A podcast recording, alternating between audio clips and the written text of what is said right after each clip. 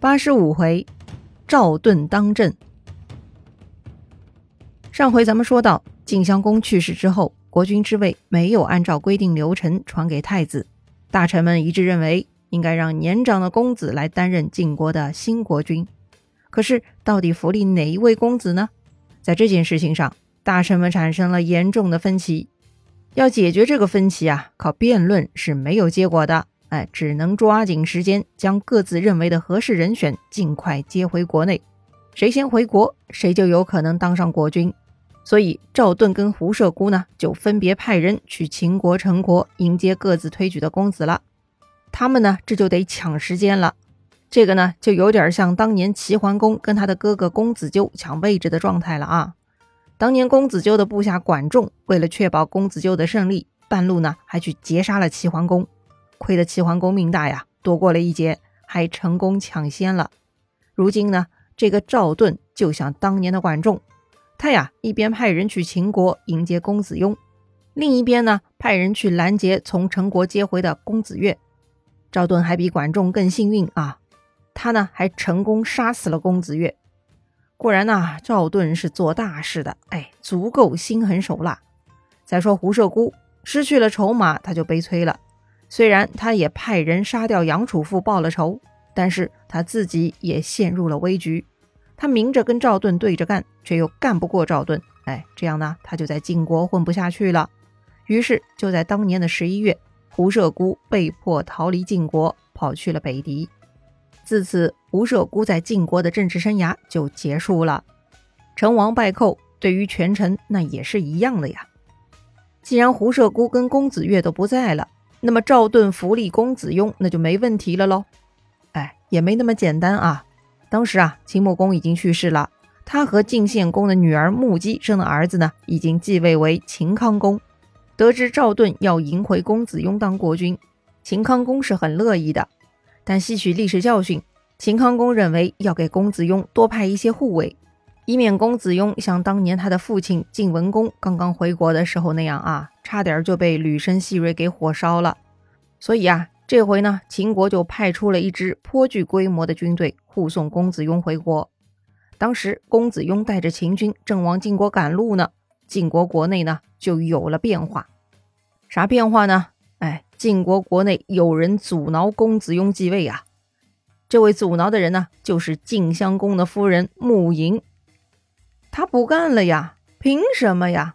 这太子已经册立，凭什么不让太子继位呢？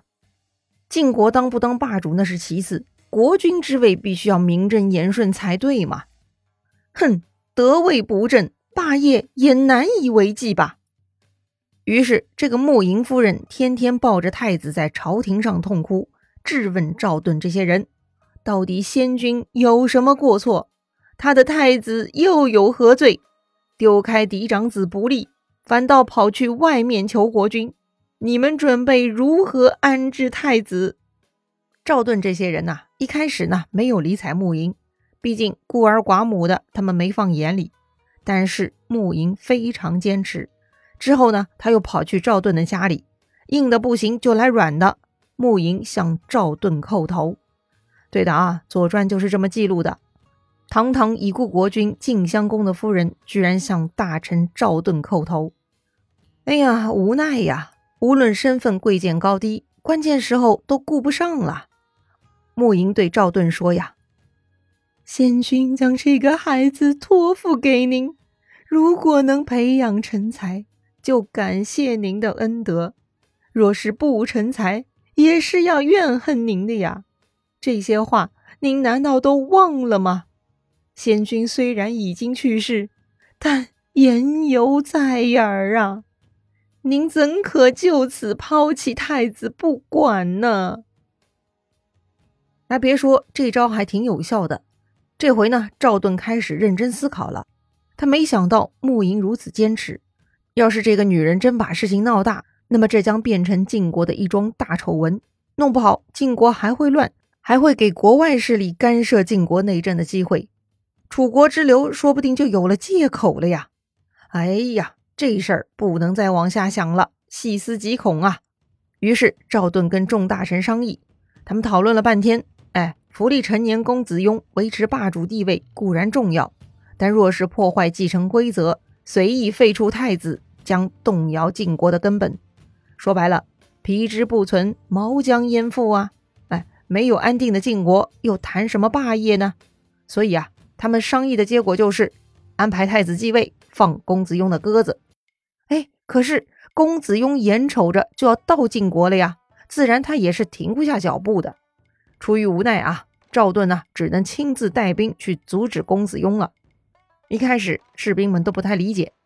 公子雍、先灭、士会，哎，那都是自己人呐。跟着他们过来的秦军也是来帮助他们的，算是友军，怎么可以对友军开战呢？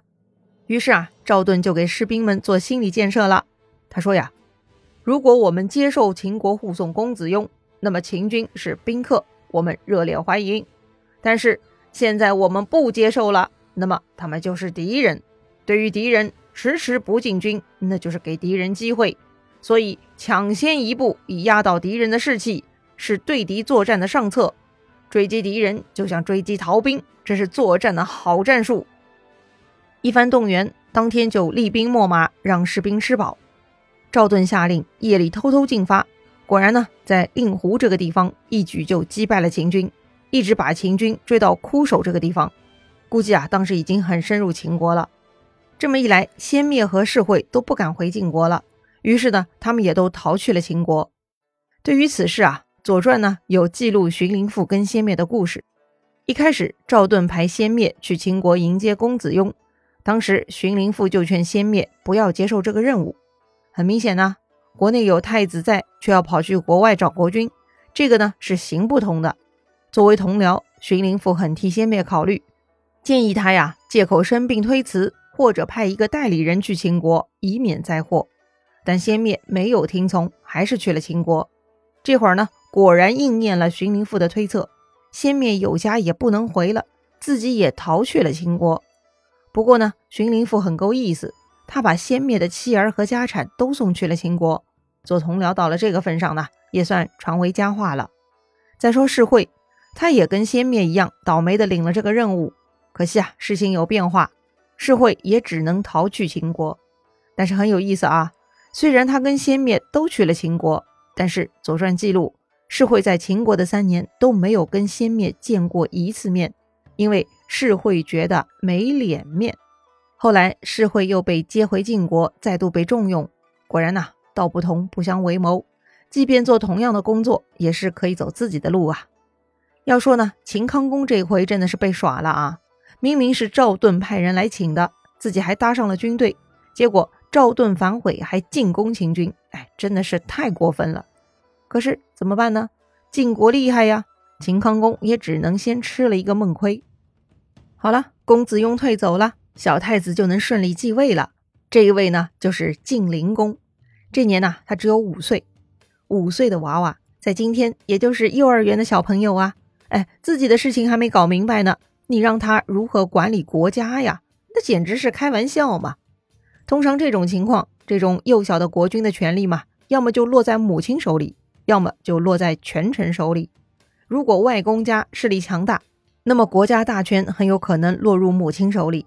但很明显，穆莹为了让儿子继位，都给赵盾磕头了，自然他是没有能力跟赵盾较量了。所以呢，晋灵公期间，晋国的实际管理人那就是赵盾。赵盾呐，真的是个强人。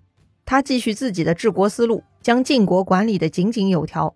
虽然无法代替国君当霸主，但是依旧履行霸主的工作。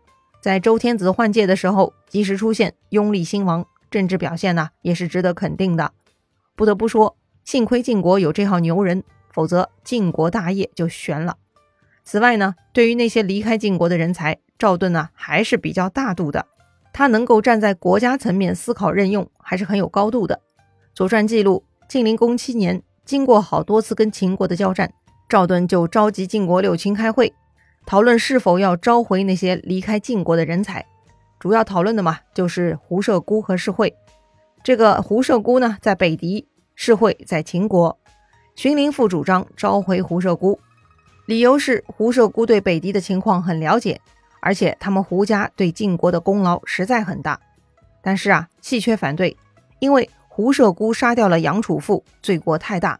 这个人不顾大局，好作乱，不值得请回来。不如让世会回来。世会能做到卑贱而小的耻辱，柔和而不可侵犯。他的智谋能够使用，关键他没有罪过。这个细缺说的对呀。要说细缺这会儿呢，已经进入六卿了，可见他的发展也很不错哈。于是呢，六卿一致同意把世会招回来。可是啊，这会儿的世会在秦国工作，他表现很好，渐入佳境，请他回来，他必然不同意，咋办呢？赵盾他们呢，就想了一条计策，准备诱骗世会。这条计策挺有意思的，被后世啊很多模仿，《三国演义》中也很常见啊，那就是诈降计。诈降的人呢是魏抽的侄子魏寿瑜，怎么骗人呢？哎，就让这个魏寿瑜在魏地假装叛变，然后呢，晋国官方就羁押魏寿瑜的妻子儿女，并下令追捕魏寿瑜。这样呢，魏寿瑜就可以逃去秦国卖惨，请求归附秦国。要说呀，当时魏寿瑜带着土地来投诚，秦康公非常高兴。哎，魏地呢就在河东，是晋国离秦国最近的土地。对此啊，秦康公简直是求之不得。哎，这不很容易就上当了吗？可是个人投降很容易，如何把土地送给秦国呢？魏寿瑜对秦康公说呀：“先派人去跟魏地的官员商议沟通，大家商议好行动计划，比如如何控制百姓、城防、处理对晋国中央的关系等等啊。然后找一个合适的日子，引入秦国军队，一举拿下魏地。”秦康公很激动。这么简单就可以拿下晋国的魏地，这简直是太好了。可是派谁去魏地跟当地沟通呢？环顾四周，看来世会最合适啊！哎，他本来就是晋国人，又很能干。但世会呢，却有顾虑，他觉得自己很有可能就有去无回了，因为晋国人讲话不算数，自己此去呢，很有可能被他们扣留。这样一来，秦康公也可能因此而杀死留在秦国的世会妻儿。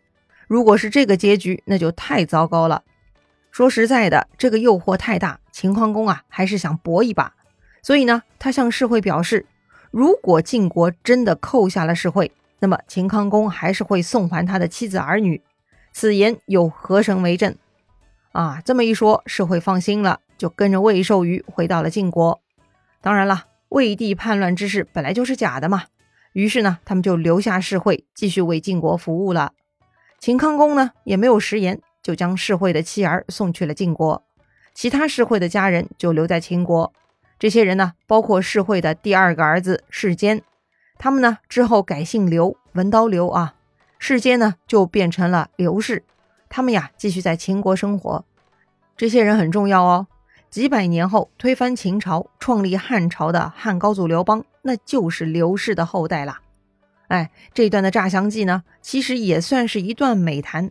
人才之争不比土地之争那么血腥，对于有才能的人而言很有鼓励性哈。不过呢，秦康公又被耍了，哎，真是倒霉。看样子赵盾治国也算顺风顺水了，在赵盾领导下的晋国依旧是一个值得为之效力的国家。不过呀，不管赵盾多厉害，国君不会永远是孩子。